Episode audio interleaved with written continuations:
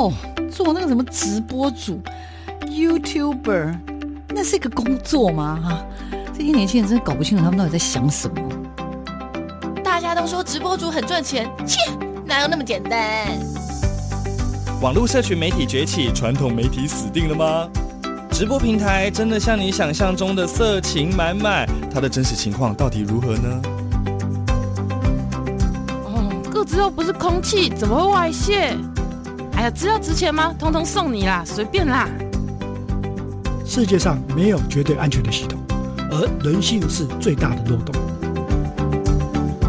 时下你不可不知的科技应用与社群发展，科技社群敲敲门，带你推开趋势的大门。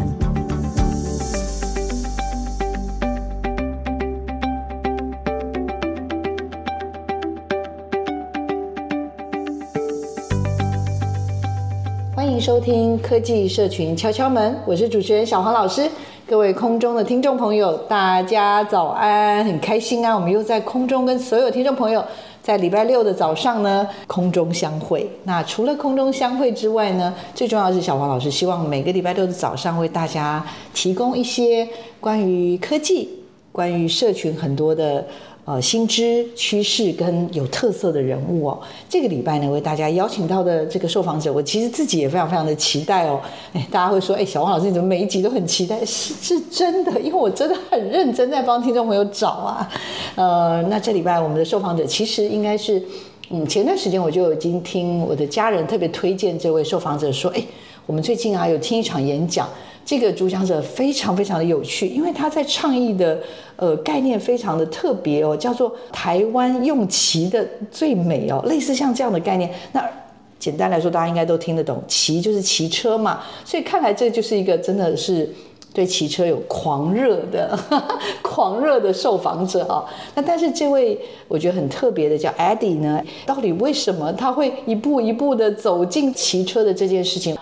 以我看到他的一些背景的资料，甚至我因为后来有 follow 他，成为他的呃脸书上的追踪者哦，我觉得很有趣，因为他自己呢，除了经营骑车这件事情，他自己也开了频道，然后呢，他就用有点像是粉砖，然后透过 YouTube 呢，在推播这个骑车这件事情，也推播这个所谓的台湾用骑的最美这个概念。那这种所谓真的非常上位的概念，小黄老师觉得。值得探讨。然后他是一个善用科技跟善用社群的人，而且更重要的是，我身边现在有很多好朋友，最近刚好也是面临到这种，其实还蛮年轻的，可能就要面临到，比如说职场上的一个暂时的休息。那我就觉得，我们今天这位受访者 Eddie 呢，Eddie 陈呢，他的整个的这个脉络跟发展，太值得我们听众朋友好好的认识跟了解哦。赶快赶快有请我们的受访者来。各位听众大家好，小王老师好，呃，我是 Eddie。很高兴有这个机会在空中跟大家聊聊哦。其实我对外大家比较认得我，其实就是那个 slogan“ 台湾用骑的最美”。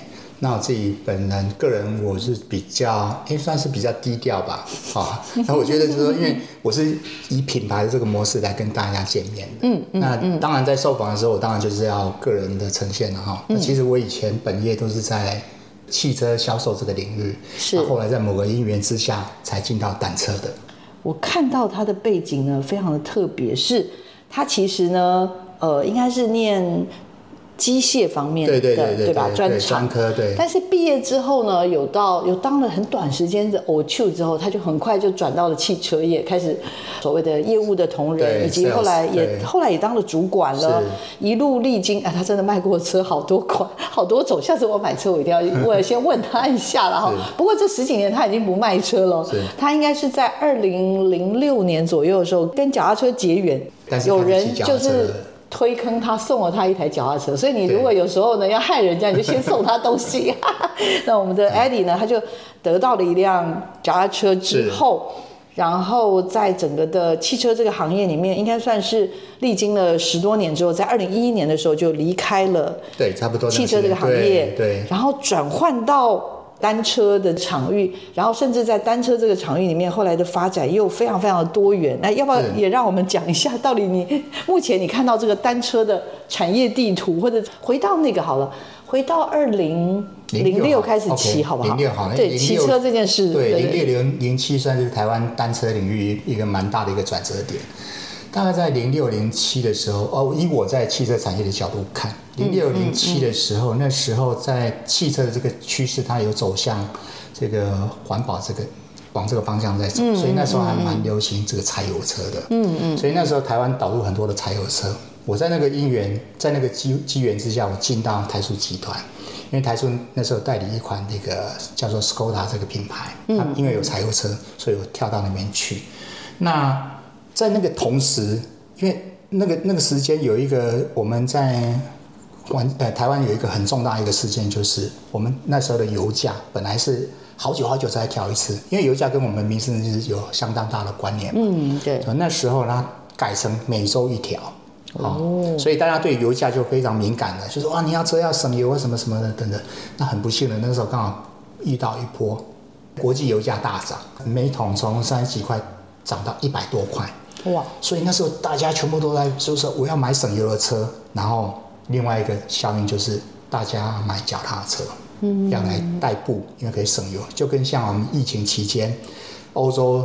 很多人都会买脚踏车，因为他们不敢搭大众运输系统。嗯、他为了健康，所以他买脚踏车，所以造成之前有一大波单车热卖，卖到全世界缺货。嗯、其实也就是这样效应。嗯、我刚好遇到那一波。其实我还是很好奇，从零六年到二零一一年，是在一一年的时候，因为当时你刚好可能在工作上有个转换嘛。对。我的意思说，其实我还是非常非常的好奇，而且非常非常的佩服，就是在十二年前，是当时你你你怎么会看到一个？刚刚我们在事前聊天的时候，你还跟我谈到叫做单车运动旅游，它会成为一个未来有市场的产业。我的意思，我现在就在想着，我十二年前到底在在哪里发昏，在哪里发呆？为什么我那时候没有看到一个单车运动旅游的这样子的一个产业？这回到大概就零六年的时候，我遇到一个算是我人生一个非常大的一个转变，就是呃那时候呃 Google 地图。我记得好像是在零五年，美国已经有了。嗯，那因为我零六年开始骑脚踏车，然后那时候上网看 Google 地图，台湾就一个小小的地图，然后一条路，然后什么都没有，嗯，觉得好可惜。所以那时候都要跟着车队，跟着车团出去骑车。可是到后来那个年底，我发现 Google 地图台湾有了，我就非常的兴奋，我就把自己想去的地方透过 Google 地图，然后去找找找找。后来我找到一条算是那时候在北部非常知名路线。叫做平林自行车道，好，那它真正的名字应该叫做金瓜寮溪自行车道。金瓜寮溪对自行车道这条路应该是影响 影响 Eddie 后来，对，我看应该影响后来 Eddie 后来十几年的发展。好，来来请。那那时候呢，我就哎觉得在 Google 地图上面我已经找到路线了，然后也知道要怎么走了，然后我就带着太太、家人一家四口。然后开着车，带着脚踏车去到平林，然后开始骑那条路线，就走着走着我就迷路了。嗯，因为那个那个坦白讲，那边很复杂，嗯，非常复杂。小路很多吗？还是？对它，它因为它是沿着溪流旁边，所以你要绕绕很多路才能够走到。嗯、然后走完之后，你又不晓得到底要怎么走。嗯、那我也遇到当场有车友跑过来问说：“哎，你知不知道那个怎么走？”我说：“哎，我也不是很晓得。”所以那一次呢，我们就好，我就干脆把它从头到尾把它走完。嗯，走完之后，我在现场去记那个河流的样子，还有地形，然后回去再用 Google 地图去对照，说我实际上走的路径应该是什么样。然后那时候 Google 地图因为刚推出没多久，所以它有后来有新增一些功能，就是你可以在地图上面自己画路线，嗯，然后贴一些连接。贴照片、写文字，嗯嗯嗯，哎、嗯，在现在来讲，现在都很简单。可是，在以前，那是一个算是很新的，也是十，就是那个十二，对对，还是更零六年更早，对，就零六年的时候，那可能真的是十七八年前的事情。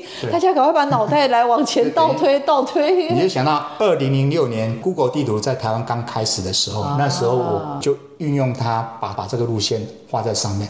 是，刚刚听众朋友不知道有没有注意听哦？第一个，Eddie 呢，他得到脚踏车之后。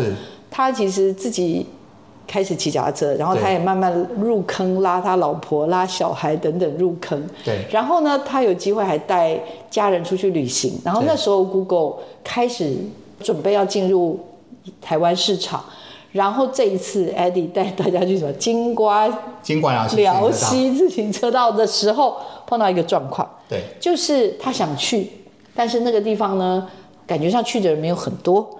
然后在过程当中，就是有迷路，自己也迷，是。也看到别人在迷，对，所以呢，当时他就是他，我我跟听众朋友预告一下，其实我今天预访的时候就发现他是一个非常大心的人，就是他真的是非常佛系的人，那他其实真的可以赚大钱，可是我发现他真的是很保守，不过还好还好，他就是他的这份对自行车还有单车运动的。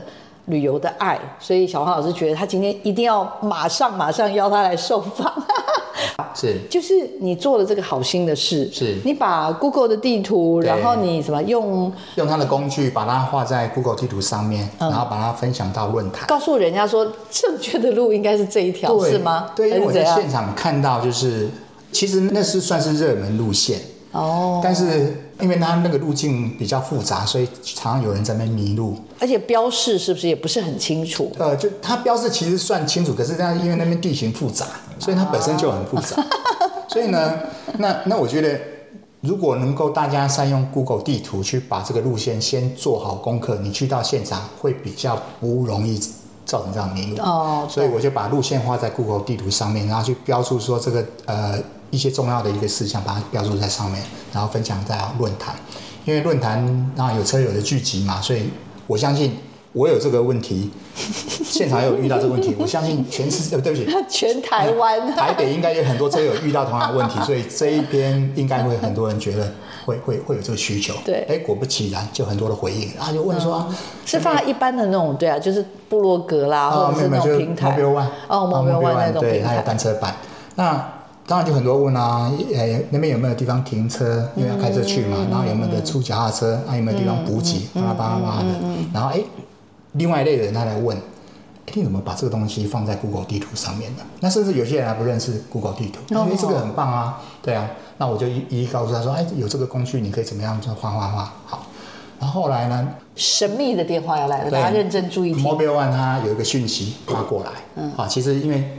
以前是没有 Facebook，也没有 Message，然后那时候其实就是透过这个论坛，然后透过他的所谓的讯息的方式，我看到哎那个红灯亮了，我就点进去看，他就说哎我是 Google，然后呢这个你这个很特别，你这个你那那篇文那个这样方式很特别，那我是不是有机会来那个跟你做一些访谈或什么的，然后留下一个电话，那我就觉得嗯，一定是诈骗，对，我就第二天我就我就用公司的电话。我不用手机，用公司的电话，因为如果是诈骗电话，公司打过去比较不会有问题。我就公司电话打过去，他就当然在讲说啊，他是 Google 什么什么。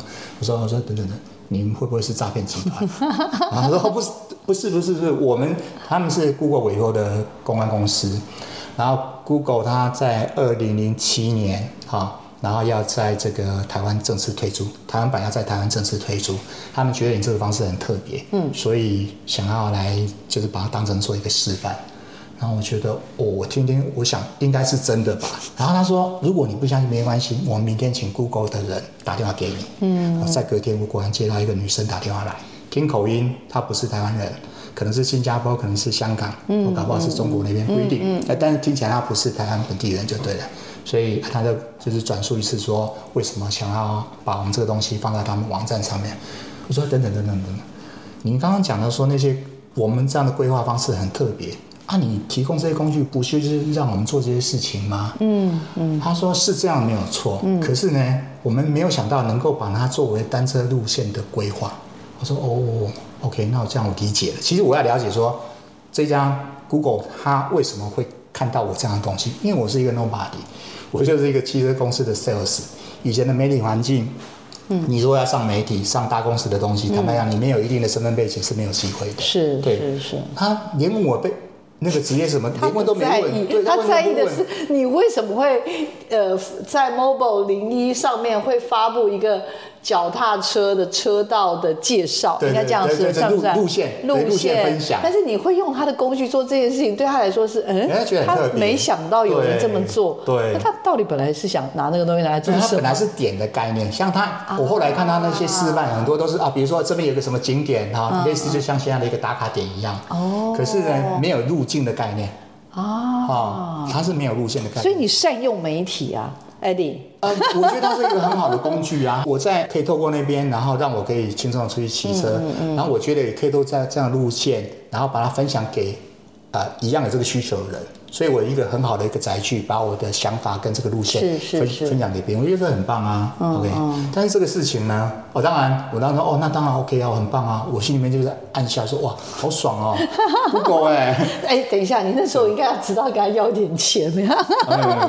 只是那时候想说，不会啊，没想到我的创意得到别人的肯定，是觉得很开心。我觉得好棒，可是我觉得我那个好棒是表面的，可是背后我觉得那这里面好像有什么东西啊，我没有 catch。啊，我我一直在思考这件事情。懂懂懂，那那那真的这个启动，哎，这是影响了后来的十几年哦。到现在我们讲话这一瞬间，Eddie 都还应该是那一件事情对他来说都是刚刚讲的，有点像冰山。我们只看到冰山的表面，可是发现不对，对，下面有一座巨大的冰山。那到底那个冰山是什么呢？来，有请 Eddie。啊，那时候呢，那当然后来就呃，台湾的官网出来，因为那是呃，他们打电话来是，我记得是四月的事情，然后十月二零零七年十月，Google 地图在台湾版推出了，嗯，然后刚好有啊，首页里面有一个连接，就连到那个地图，我当然好开心嘛，我想说，那然后呢，我继续卖我的车。还是，嗯嗯，是因为我那时候已经爱上骑脚踏车了，嗯，那我一直当然觉得，哎，脚踏车是非常棒。它其实不是我们单纯认为它只是一个交通运输工具，嗯嗯，也不是单纯的一个这个运动竞赛的器材，嗯，也不是单纯的只是一个休闲旅游的一个器材。它其实，在我们台湾这个环境里面，它应该有一个不一样的东西，嗯，但是我还讲不出来，那时候还讲不出来。但是 Google 的这个东西，它点醒我，哎，所以。我那时候原先的结论是说，哇，Google 地图它可以改变台湾的单车环境。我说不对不对不对，我这想法错了。Google 地图它改变的是全世界。我刚好进到这个 Google，等于是全世界在一个重大转变的一个当口，而且我就身在其中。好，那这时候接下来的问题就是说，因为我那时候刚到这家公司没多久，那能不能能够在这边待多久我不晓得。那我会去思考说，我那时候已经四十出头了，嗯。那未来呢？我的未来在哪边？好，那或许我能够在职场上面再奋斗奋斗个五年、十年等等的。那五年、十年之后，我是来后悔说当初 Google 哦，我曾经在那边出现过，然后就没了，还是我从这时候开始，我做一些什么样的东西能够跟上 Google，然后这个世界改变的时候，我在那时候我已经有一个有一个样子在那边了。嗯，所以那件事就。这个就启发我，就是每次骑脚踏车出去的时候，我都在想这件事情。嗯嗯，那那就是冰山哦，开始去想冰山到底是什么？底下这个结构应该是什么？嗯、对。那想想出来吗？没有来，因为有做了那么多事，都是在想嘛。来，请请请。是，后来就渐渐渐渐得出一个结论，就是说，哦，因为这牵扯到不不管是科技，或是社群，还是这个单车领域哈等等的，我最后得出一个结论，就是说。原先单车在我们的认知，在运用上面不外乎就是交通运输，不外乎就是运动竞赛，然后要么就是休闲啊，这三个。但是在整个外部环境的调整之下，再加上我们台湾本身的特色，我认为台湾未来会出现一个叫做“哎单车运动旅游”的这个风潮，而且我认为它未来会渐渐形成一个产业。当然，这产业可能不会很大，但是它会有一块在那边，而且很明确就是这个样子。嗯，我觉得我可以在这个领域里面去经营。小举手，请教一下，刚刚讲零七年的那个启动，我们看就是我们有机会。好像不小心触碰到那冰山的上面，是。是可是刚刚讲的，就是发现，就是脚踏车这件事情，他刚刚讲的单车的运动的单车运动旅游旅游这件事情，他他跨足就刚刚讲了，跳脱了传统认知的那个最简单的工具是竞赛跟这个休闲的这个风潮之外的另外的一种市场的一个趋势。那这个我真的还是很好奇，就是这东西找了多久，很具体的看到那个市场。然后又找了多久呢？有机会转化成所谓的你后来，因为我觉得最后那个 slogan 是很强啊，听说它已经是一个品牌了，叫做什么？呃，台湾用骑的最美，用骑的最美。这中间可以知道一下，大概花了多少时间？你懂我意思吧？淬炼出这件事情，还是说，然后又花了多少时间淬炼出这个这个 slogan？我有，我只是有点好奇。Okay, 好，对。台湾用起来最美的这个 slogan 的这个想法，是我开始热呃喜欢骑脚踏车之后，我一直觉得我那个心脏这边有一个有一股火一直在那边烧，我觉得说是不是我只是因为呃一头热，然后那时候是跟单车只是一个恋爱期，可是呢，因为配合到我们实际上在骑车的过程，我们是从简单到难开始往山上骑嘛。对。那骑到某个程度之后，发现说啊，我找到一个很重要一个点，就是说我透过骑脚踏车，我可以重新认识这一块我原本以为我已经很熟悉的土地了。嗯。OK，那这时候我觉得这个想法需要透过一个 slogan 来去传达出去。嗯。好，嗯、所以就渐渐去慢慢慢去想出一个这个 slogan。那当然，这个 slogan 的这个产生，是我在某一次的骑车过程当中，突然叮 想到了。但是我刚刚有问，到底多久才 叮出来啊？是一年、呃、三年、五年？呃，你记不记得那个猫缆曾经有一段时间，因为那个地啊，好像是坍方什么的，所以它停驶、嗯。停驶，对。对，有一些安停驶的那段时间想出来的，大约应该是在二零一零一一年左右吧。二零一一年，对，这个 slogan 具体的。所以从零六年开始想，然后大概每一次骑车出去都在想，对，想想想，有一天突然间，叮，就是这一句了。大家听说啊，听说当然前前后后还是有很多，对，怎么讲，就是还是有很多小修正啊、微调啊。但是这个台湾用骑的最美的这个品牌，应该真的后来就是一个品牌的概念喽。它变成一个品牌，而且这个品牌呢，非常非常的多元的展现。那为了对应到我们这个节目的主题呢，它其实这个多元展现很厉害，因为它出了书，从一一年到现在，它已经出四本书了。然后呢，他也有一些这个影片，在网络上的影片他也很热门，或者是他在社群媒体的账号里面，粉砖啊什么这些也非常的活跃。是，所以整个这个品牌，我觉得算是怎么讲，非常用一种非常多元的形式在展现着。那我觉得在。当我事前做功课的时候，我其实是看的是还蛮感动的。到底到底为什么可以从想出一个 slogan，是，然后最后呢会延展出这么多这么多这么多，而且就我所知呢，台湾就是刚刚预防有聊到，台湾有两部破百万的点阅呢的影片，有一支就是我们 Eddie 的作品啊，到底怎么达成的？啊、呃，应该是。Google 这家公司的所有的服务，我都都对它非常的好奇。从早期的搜寻，对，然后到地图，当然就不用讲了嘛，哈。然后因为 Google 它后来收购了 YouTube，嗯，所以我觉得，哎，这是一个大事情。因为当时那时候影音其实你画质都不是很好，然后也没什么内容。可是 Google 为什么要收购 YouTube？引起我非常大好奇。所以后来当然我就因为 Google。你有 Google 账户，当然就可以有那个 YouTube 账户嘛。可是我是在我在观察它可以做什么。嗯。然后我骑脚踏车的时候，那同步我在骑脚踏车，不是一直在讲说，哎，我那时候常常心里面觉得很热，就是我有一股热情，我觉得骑脚踏车真的是非常非常的棒。所以后来我就透过图文部落格来去传达说，骑单车是一个非常棒的一件事情，希望分享更多车友来投入这样的运动嘛。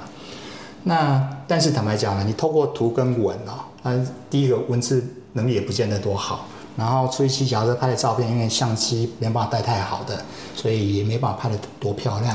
啊，当然还有那个展现的这个平台也会有一些限制嘛，所以总觉得好像是隔靴搔痒，那个感觉出不来。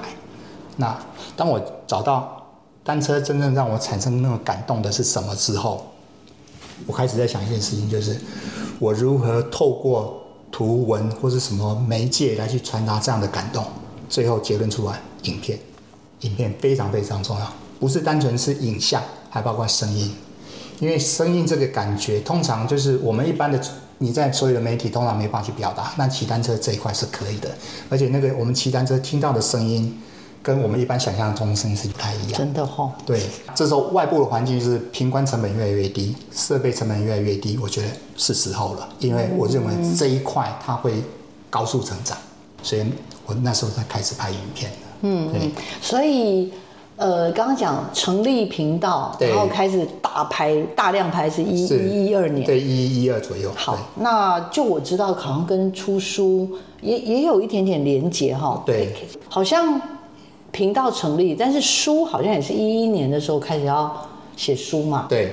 那后来好像写完还还有一些纠结。这个是这样，就是嗯、呃，那时候要跟那个出版社去推荐这个我们的作品的时候，其实出版社因为那时候你，所以你是自己先想写，没有人邀你，你是自己先写了吗？Okay. 还是怎样？中间有个专案，我中间有接一个专案，oh, 我在台塑那边被支遣，嗯，好，之前之后我去上课，去文化大学上课，上四个月。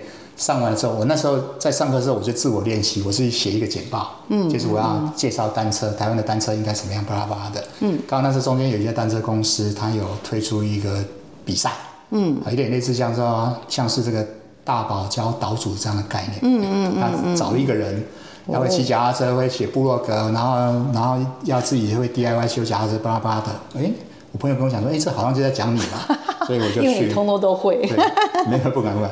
所以我去的时候，我就是提出我那个简报，嗯，就是我我去不是问他们说贵公司要我来做什么，而是我告诉他们说贵公司可以做这些。我觉得你最适合做这个，对，你很适合做这些，他们觉得好像蛮不错的，后来就采纳了嘛。那这个执行的过程当然就有很多的资料，因为那时候我最主要的呈现的作品就是要写呃旅游文，嗯，要分享到部落格，他们有成他们成立一个公司的部落格，嗯嗯嗯，然后也要分享到社群，所以。旅游这个资料本来就有了，嗯，对，所以后来我觉得这是非常珍贵，因为我是有有架构去执行这件事情，嗯嗯嗯。那因为合约是半年，那有些部分我并没有执行完，因为那时候我刚好遇到八八风灾。啊，对对对，我对，所以有一些部分没有执行完，嗯。那后来合约结束之后，那我觉得这是一个很珍贵的一个过程，嗯，我想要把它出成书，因为这个过程它可以让一些车友可以。依照这个路线继续往下去探寻探索，嗯嗯，所以那时候有跟那家公司去达成一个那个协议，就是这些资料由我来跟出版社谈，把它做成书，然后当然还再加上后来其他路线，嗯，书那时候是这样出来的，嗯，那这是书的部分，嗯，那在后来，呃，我们提到前面那个影片那个部分，对，我第二本书其实那时候就导入，就是我一条路线里面就是要搭配一支影片的概念，嗯嗯，嗯。我刚刚想起来了，您有一个那个影片的流量是破百万，那应该是第一本书发生的事情。对对对对，对，对，那个这件事很重要。来来，我们要帮听众朋友回带一下，因为呢，一一年呢经历了这个刚刚讲那个半年的专案，有有话想说，是，所以有想要写书，是。那写完之后呢，其实同步呢，他的怎么讲，就是在 YouTube 上面呢也开始上架一些影片了，对不对？但是 Eddie 不是只是。有点像我们一般所说的蛮干，就是影片拍完之后就把它丢上去，然后就随便你。它不是，它是有经过一些概念跟思考，甚至去做出一些测试的。我要这边要请 Eddie，这个东西要慢慢的说，因为这件事很重要，跟我们科技跟社群有关系。来，有请。好，我其实路线资料都有了，嗯，那些要要写成书，那最重要你要出版社青睐，他愿意帮你出啊，嗯嗯。所以我后来就是当然就上网找，最后决定。跟这个城邦的默克，嗯，好去谈这个事情，然后我当然就写信去。总编其实蛮客气的，他就是他的意思就是说，他们其实很少这样子找外部的记者在作者，他们其实都自己的内部的这个在写。嗯。那可是他看我的东西好像不错，那是不是就是要约一个时间要聊啊？那我在想说，那去我要有一个具有说服力的东西去跟他们说嘛。所以我那时候想，刚好那一段时间我有出一支影片。那那支影片是这样子，因为那时候刚好公部门有提到一个概念，就是台湾最美的省道公路台九线，好，嗯，那我想说没有啊，那个如果从骑脚踏车角度来讲，台九线是很漂亮，可是还有一条更棒的地方啊，所以后来我就我又剪了一支影片，然后那支影片剪出来之后，名称叫做？哎，台湾最美的十二公里，这个十二公里其实具体的路线就是从大义岭到武岭到合欢山主峰。哦，就是爬爬上去，对，骑脚踏车，因为那段是很难嘛，而且是高山，超过三千公尺，当然就很漂亮。哦，对。可是那支影片我觉得很棒哦，那我自己剪的影片让我觉得很棒，自己生的小孩。那那时候我想说，哎，我想要做一个实验。YouTube 那时候刚也没有说非常非常热门，然后脸书那时候大家讲说什么，它有那个流量密码，有那个病毒式行销，哇，非常高。那到底是怎么回事？我想要知道一下。所以那时候我影片剪完出来之后。我在 YouTube 它的那个权限，我把它设定叫做未公开。嗯，也就是说，你知道这个连接的人，你才有办法看这个影片。对，它不会出现在 YouTube 的这个首页里面。哦，它不会在那边出现，就是包含你的频道也不会出现这支影片。嗯，而是我这个连接复制贴到某个地方，比如说贴到社群，或是贴到 Facebook，嗯，才会看到。嗯，这时候我想要去确认一件，就是说这支影片从 Facebook 这边出去，它还跑多远，跑多少？哦，OK，我记得那天好像是礼拜五，我贴出去之后，我就跑出去骑车，骑了两天。回来看，我靠，几万，几万哦！透过 Facebook 有几万的对对对观看次数送给你，对对对，这个也就是所谓的平台红利时代，脸书的平台红利时代，不像现在我们贴 YouTube 的影片，你的你那个触及率是被降到几乎是你会不想贴，以前是它非常欢迎这样子。YouTube 里面展现出来流量那个数字哈，比如说我记得我去谈合约的时候，好像是。五万吧，嗯，流量五万，嗯嗯嗯，最重要是这五万里面有谁在看？哦，年龄，好，地理位置，嗯，还有他大概看哪一段，我就把那个数字截取出来，告诉出版社默克这总编说，呃，因为他有跟我提说，其实现在单车书籍好像他不卖了，对，这样不卖，这样不太好。我说，其实骑脚踏车的人都在。只是现在坊间这些书籍，他们谈的都是要么是自行车道，要么就是环岛。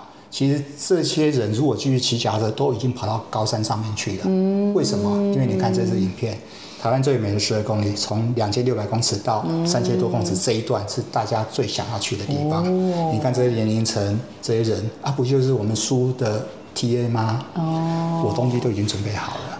所以 Eddie 做了一件事情。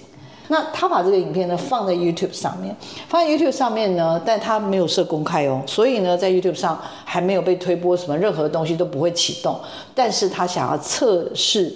到底所谓的我们说的 Facebook 到底有多强？对，它病毒行销有多强？对，到底它有多强呢？所以他就把它贴到 Facebook 上，然后他贴完就出去骑脚踏车，回来之后，哇，两天之后发现 YouTube 这边平台的，应该说脸书上也可以看到次数，但最厉害的是 YouTube。的，因为 YouTube 的背后的后台是很完整的，对，所以这个有点像是导流，它 从脸书导流到 YouTube 上，不啰嗦，这几万的人次呢，是在 YouTube 上是后台是可以看得一清二楚的。对，然后很惊人的是，它不是只有次数，因为它还有所谓的轮廓，所谓的观众的轮廓、观看者的轮廓。那像刚刚大家也了解的，其实。作为一个素人的作者，是人家为什么要出你的书，对不对？总编辑要见你，编辑要见你，但是他还是要知道说，你告诉我，show me the money，show me the numbers。所以我们的 Eddie 就带着这个 YouTube 的这个数数字呢，过去跟他告诉他说，跟你说，你看看，你看看这个数字，这个东西是有潜力的。这就是买家，所以你不出，你就是赔到了，没有？所以我相信，我我猜啦哈，相信编辑应该是被他打动，但到底打动了之后，后面又怎么样再去做更多的滚动？还有，其实我我刚刚跟听众朋友报告，其实艾迪是一个非常非常有大心的人。到底他的梦想是什么啊？我其实蛮好奇，我事前一直拷打他说：“你到底是不是想赚钱呢？你现在每个月到底赚多少钱呢？还有，你到底做这些伟大的事情，个人品牌，你到底想做什么呢？”介绍一下这几本书好不好？名字今天那个书名比较长啊，所以我讲概念呢。我的第一本跟第二本是以台湾的不同海拔高度所呈现不不同的这个风貌而写的书，然后它是路线书，它是一个工具书，也就是说你想要去深访台湾，可以参考我的书去做走访。这是第一跟第二本，因为它是一个比较大的架构。嗯，第三本是走深度。走入部落，我后来会一直呃深入去走访台湾各地，是因为我发现我们台湾的最大特色其实就是在地形，嗯，啊，就是以单车旅游的角度来讲，台湾的地形是一个非常非常大的特色，因为我们小小的岛屿有两百六十八座的三千公以上的高山，然后我们从河西时期到清领日治到民国到现在，其实岛上有许许多多的多元文化，好。那这些东西都存在我们这个岛内。那因为早期台湾的单车开始在推广的时候，就就不外乎环岛跟自行车道。但我们台湾不应该只有这些啊。嗯嗯。所以后来才想出这个时候跟跟着大家一起进到我们台湾的这个土地里面去，重新认识这块土地，越在地越国际。你越了解这块土地，其实它相对你就会吸引更多人来去认识它。嗯。好，所以所以就是单车部落纵贯线。第四本的话是做一个整合，也就是说我，我、们前面提到那个单车运动旅游，我有想出一个架构嘛，就是环岛可以看见台湾的轮廓，对，零到三二七五，三二七五就指的就是台湾公路最高点五岭，你从海拔零骑到海拔三二七五这个五岭这个过程，你可以看见台湾的高度，你可以看见自己的高度，嗯、然后呢，骑入城乡，骑访部落，你可以看见台湾的深度。然后，但是，但是它也不是只有刚刚讲，不是只有出书哎，是。在这个 YouTube 的部分，其实你看你在这个台湾用骑的最美的这个频道，非常推荐大家可以订阅。那有台湾用骑的最美系列，是。有什么和他骑出自己的单车故事，这个跟书配合的。哦，啊，这个是跟书配合的，然后这个也是跟书配合的，骑访部落，对，然后单车疗愈系，对。单车环岛，台湾离岛单车游，单车小品，淡水河主题骑游系列，是就是跟这个配合的。对啊，日本单车旅游参访，是，哎、欸，这目前为止有已经很多了嘞，很多了，两百多支吧，两百多支。所以你多久 update？我的路线都是用主题的方式，就是我有想出一个主题，然后就想出一个。就是你可以想成是脚本吧，啊、哦，就反正其实就是一个旅游程啦。在那个游程当中，我要把我们要拍什么镜头，大概是什么内容，嗯、我要先放进去，嗯，要跟我太太讨论，然后再出去执行，回来再剪辑这样。所以这个频道我刚刚看，最早大概一年，一年才不过两支左右，到后来后来就是开始刚刚讲的，可能搭配着书，对，搭配着。呃，比如说，甚至要出版的这种所谓的桌历等等，是是是，这这个真的蛮有策展的概念的。以我们在学校教书的话，我就是会跟你说，是，哎，请问一下，Eddie，你的这些主题、这些策展是怎么来的？我忍不住要稍微再帮大家再偷问一下，因为这个这可能是毕生的绝学，但是可能要让我们在五到十分钟之内就要偷学了。我觉得其实蛮单纯，就是说，我觉得台湾很棒，我所谓很棒，就是骑脚踏车很棒。那我们要骑什么？啊，当然，你要进来开始骑脚踏车之前，我觉得有一个很重要一点，就是你要有足够的体力跟技巧，因为这里面牵涉到安全。那因为我们台湾有很多的山，所以你如果没有一定的体力跟技巧，其实你没办法进到我们很棒的那一段。好，当你能够进来之后，这时候不外乎一开始当然就看到地形啊、地质啊、植物这些的。可是走一段时间，如果你要走到有深度的话，你当然会碰触到一些族群啊、文化、历史的东西。所以呢，可能有一条每一条路线，你不同的模式去走，它得出来的东西是不一样的。嗯，所以我后来的路线规划都是用主题的方式去进行。我就会去搜寻这些相关的资料资讯，甚至买书回来看，阅读完、消化完之后，我再去思考如何透过影片的方式来去传递给车友。让他吸引他们啊！如果他没有空去，至少透过影片之后，可以大致了解我们台湾单车旅游或是深度旅行，它是什么样的感觉。那你如果觉得有兴趣，你想要 follow 这样路线，我都会提供相对应的路径出来。我非常强调分享这件事情。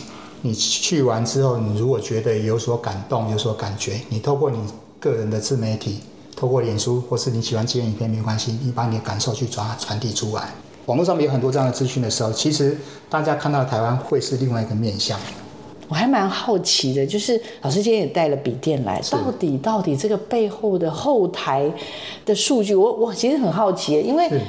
我觉得不是观看人次的问题，因为有的人可能就是，比如说他是比较那种娱乐式的、搞笑的什么，他可能就是那种观看人次动辄就是千万啊、上亿的这种。是。可是我们现在的这个真的走的可能是比较质感的。是。然后这个后台，这这个背后的后台，所以我很好奇，就是如果我们来看一下这些轮廓，对，这些观众的轮廓，尤其是在 YouTube 上面的观众轮廓，请问他大概的？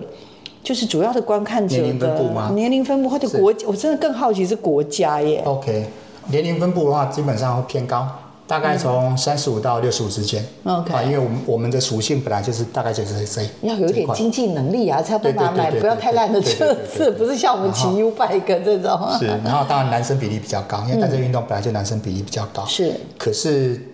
比较会一直持续追，其实女性蛮多的，黏着度会比较高。是。那另外的话，国籍的话，基本上都是华语区，因为我都不是以中文的为主，哦、所以就是呃新加坡、呃香港、澳门、马来西亚。另外，我现在都是每一次路线我一定会拍成影片嘛，嗯，所以影片跟书两个是相搭配的。片，甚至我在书里面都有提供那个连接，嗯嗯，你就直接你就 QR code 扫描一下，你就可以看到这个书这个影片，哦、你也可以看到那个路线，你看路线你就可以直接拿去用，这两个要互相搭配，哦、这样所谓的工具书才有这个意义啊。嗯、那但是这些东西要对外去传播的时候，就需要有平台，嗯、就是社群了。嗯，所以我会有粉丝专业，会会有那个个人连书这样子。好，在这边是发布或是一些短文，当然是透过这边来去发布，嗯，这样子。哦，好厉害！它已经是一个多媒体制作的公司的概念，在 经营它的这个品牌。台湾用骑的最美。骑脚踏车的骑哦，真的很厉害，很厉害。然后，呃，就是影片制作这件事，到底它怎么制作影片？我我我有点好奇，怎么开始启动？当初我我发现单车的感动用影音来呈现是最恰当的，嗯，所以我在思考说，那我如何透过影音来呈现我单车的感动？那骑脚踏车的这个记录其实蛮简单的，因为你就沿途把它拍下来就好了。嗯嗯、所以你要知道如何长进。好，那当然就常看电视啊，看那那些专家怎么先从仿作开始，对对对对啊，他他怎么去进行？嗯，当然就是练习嘛。那以前因为以前 YouTube 它的那个解析度比较那么高，没那么高。我大概是从四八零时代开始的，四八零到七二零，到现在一零八零为主啊。当然当然现在有些四 K，但是我现在还是以一零八零为主。早期呢，我甚至会刻意的。那个镜头会晃动，因为那是骑车实际上的感觉。嗯，可是现在你荧幕到放大的时候就不行了。嗯，所以呢，当然器材要 update，因为要要随着这个观看者的他的 device 去决定说你现在的影片的品质应该是什么样。嗯，这个是在取景的部分，那剪辑的部分就其实就是边做边学。像那支我破百万的那个影片，那是用 PowerPoint 做的，它其实只是照片而已。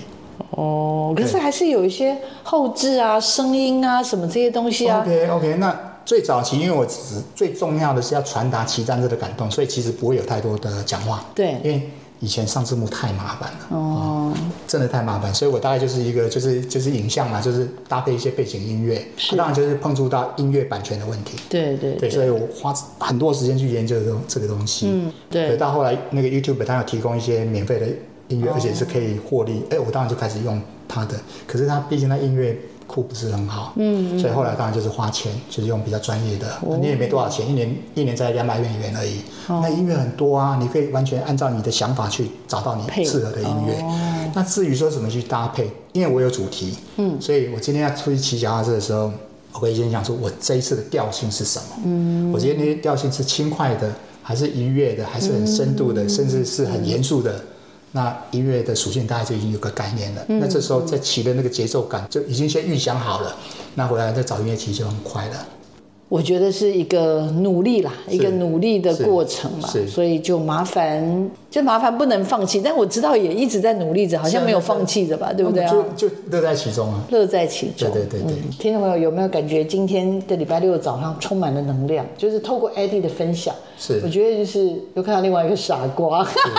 你看啊，哦、辛苦了。就在这个当下，礼拜六的时间。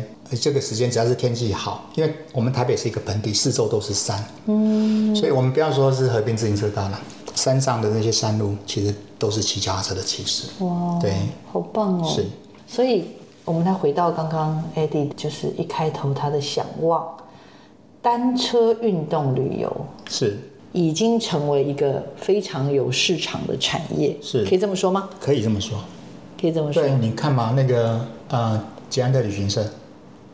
他的环岛团是一直这样在出，嗯、对，当然有一些有一些比较小型的这些团体，他们不管是往山上跑或是哪边，嗯、那包括在运动竞赛的部分，嗯，好，运动竞赛的部分，其实台湾这样运呃单车运动竞赛其实也每一年都有很多场在进行，对，对没错，对，听众朋友，时间差不多了，呃，不是节目时间差不多，是你该出门的时间 差不多了。好了，我们科技社群敲敲门这礼拜的节目为大家准备的是相当的丰盛，希望大家不是只有听节目，也是差不多该出门的时间了。希望大家又能够呃拥有健康的身体，然后也能够透过这样的一个节目的内容啦，能够得到嗯得以认识更多真的我觉得很有代表性的人物。然后当然当然，小黄老师准备这一集的还有一个自己的心里的私心啦，因为我知道有非常多的伙伴真的都有梦想。那像呃，Eddie 啊，其实他也是在青壮年的时候吧，开始想要做这样的一个转换。是透过这十几年不断的学习，真的很了不起。自己成立品牌，自己剪辑软体，哦，自己出写书爬格子，我真的是快跪下来，真的太佩服他。谢谢你。好啦，也希望能够鼓励到更多收音机前面以及 Podcast 的听友哦。也希望你喜欢我们这礼拜为你准备的节目。那我们科技社群敲敲门就邀大家下礼拜一起再上线，好不好？我们继续认识更多科技社群有趣的人事物。我们谢谢 Eddie，谢谢，谢，谢大家，谢谢，谢谢，拜拜。